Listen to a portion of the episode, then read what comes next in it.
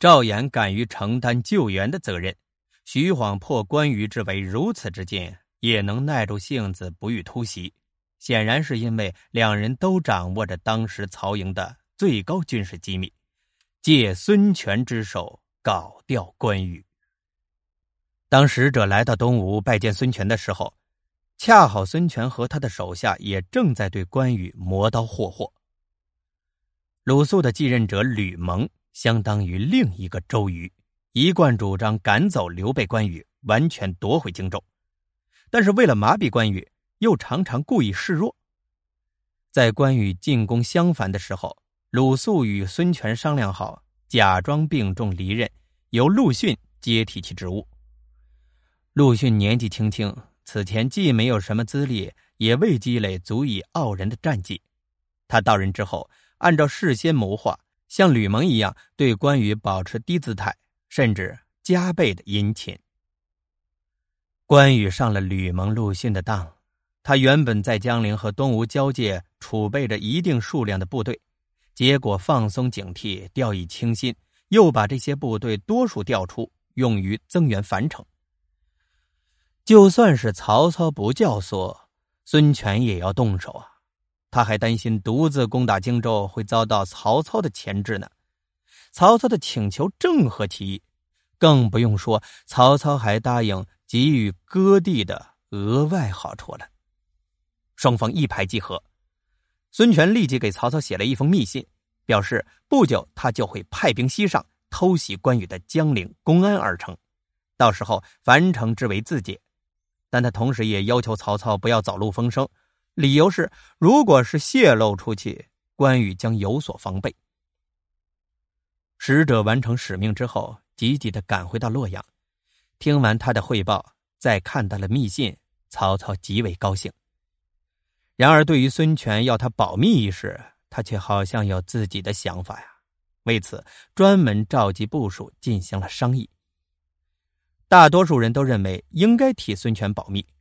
只有随军征战的谋士董昭持有不同的意见，他的主张是：表面上不妨仍然答应为孙权保密，但暗中却要故意把孙权的偷袭行动原封不动的透露出去。权变甚至不惜使诈，是曹操军事学的一个重要特点。曹操的不少谋臣部将们也都受此影响，在他们看来。打仗就没有什么信用不信用，在这个领域，赢那才是硬道理。因此，即便是答应了别人与之建立了暂时的联盟，但只要认为有必要，一样可以对对方进行欺诈，而不用负有任何道义上的责任和压力。从孙权这件事情来看，他让曹操替他保密，自然有个人的算盘。倘若真的依其所言，密而不漏，吃亏的是曹军，得志的是孙权，这绝不是上策。此外，被围在城中的守军虽然知道援军到来，但却还不知道有没有把握获救，加上粮食已经不足，心情必然十分紧张和恐惧。万一因为情况过于危急而萌生了其他的想法，那可就糟糕了。反之。若泄露秘密，无非有两种结果：第一，关羽知道之后立即亲自撤兵回救，如此樊城之围就能够迅速解除；而关羽、孙权也会因此结下梁子，成为死敌。他们两相争斗，曹军坐收渔人之利，坐观其败，有何不好啊？第二，关羽明知道孙权要偷袭其后，但。自恃江陵、公安两座城池严防死守，樊城又有必破之势，仍不肯急速撤退回救。根据关羽一向高傲自负、争强好胜的性格，董昭估计，最有可能发生的是第二种情况。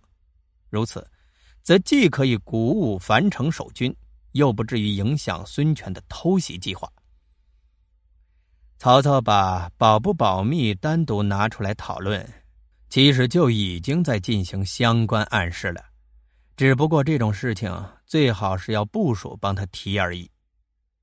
董昭老谋深算，深知曹操的心意，所以才带头戳破了这一层窗户纸。果然，曹操听说之后，马上表示接受。曹操当即派人到徐晃处，命令徐晃把孙权信中偷袭荆州的内容抄录下来，用箭分别射至城内和关羽营中。事态发展如其所料，城中的曹军看到之后，顿时士气大振，而关羽的反应则和董昭的推断差不多。一方面眼看樊城陷落在即，他舍不得放弃；另一方面，对孙权的背盟也是半信半疑。怕是曹操从中捣鬼，为的是他前功尽弃。关羽没有立即退兵，但因为他清楚自己和孙权的关系确实处于恶化之中，对于孙权撕毁盟约、偷袭其后方，又觉得不可能，所以试图攻拔樊城的决心也就开始动摇了。在故意将秘密暴露给关羽之后，曹操便准备亲自从洛阳。南下襄樊援救樊城的曹仁和襄阳的吕长，手下也认为有这个必要。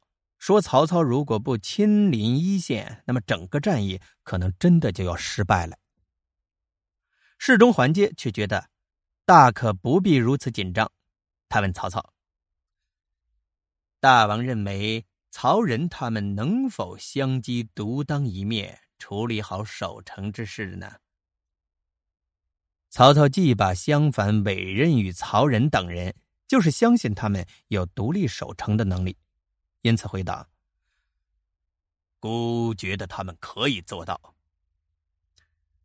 大王或许是担心他们这个时候会放弃努力，弃城不守。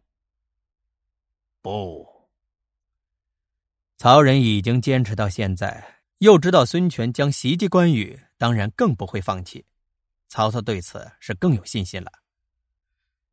那么，您为什么要亲自带兵前往救援呢？孤不是担心曹仁他们，孤是担心关羽的军队太多，徐晃等人难以对付。桓阶坦言，曹操就算是纯粹担心徐晃等人，也不应该亲往，因为曹仁、吕长身在重围之中。处于万死之地，仍能够死心塌地的坚守城池，那么最大的希望还是获得强援。曹操亲自前往第一线，会让他们以为曹操手中的牌都已经打光了，反而会影响其死守抗争的决心和意志。倒不如在远处进行声援，以显示自身还有余力，援军会源源不断的到来。